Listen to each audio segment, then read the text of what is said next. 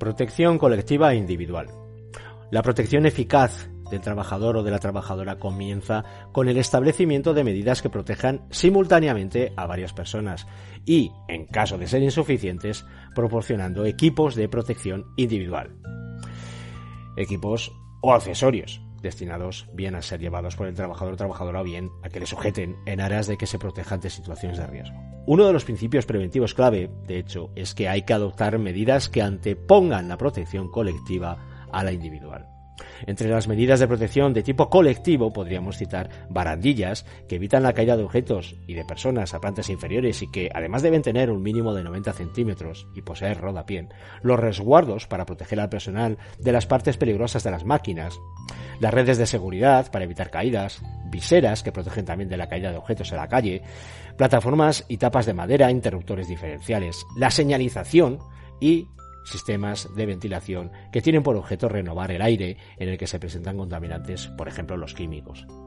Pero a efectos de equipos de protección de tipo individual,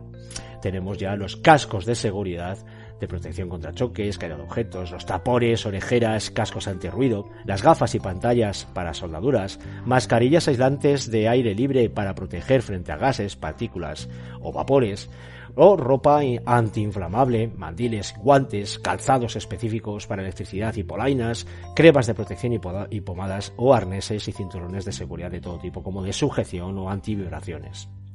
En cuanto a las obligaciones de la empresa en materia de estos equipos de protección individual, tenemos que tener claro que eh, la empresa tiene que identificar los puestos de trabajo para determinar qué equipos de protección son necesarios en función no solo del riesgo como tal, sino también de la parte del cuerpo que se quiere proteger.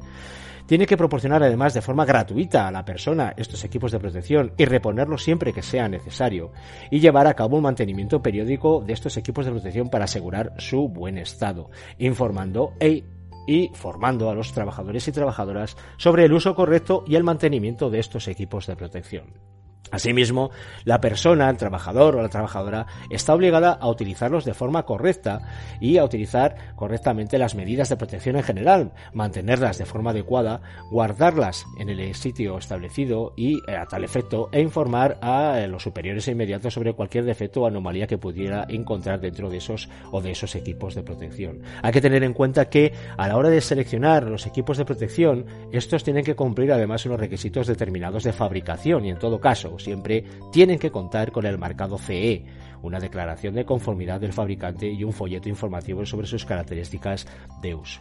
Como procedimiento general, para seleccionar los equipos de protección individual que protejan eficazmente a las personas, tendremos un punto de vista técnico que toma en cuenta la evaluación de riesgos, los equipos existentes y las condiciones del puesto, y otro ya de tipo más ergonómico o relacionado con las características específicas del equipo de protección individual.